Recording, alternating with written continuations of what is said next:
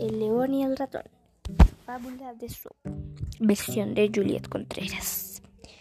En un día muy soleado dormía plácidamente un león cuando un pequeño ratón pasó por su lado y lo despertó.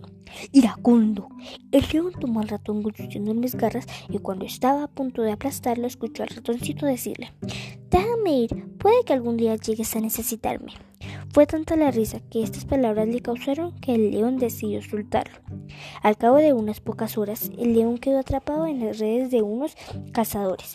El ratón, fiel a su promesa, acudió a ayuda, ayuda sin tiempo que perder, comenzó a morder la red hasta dejar el, el león en libertad.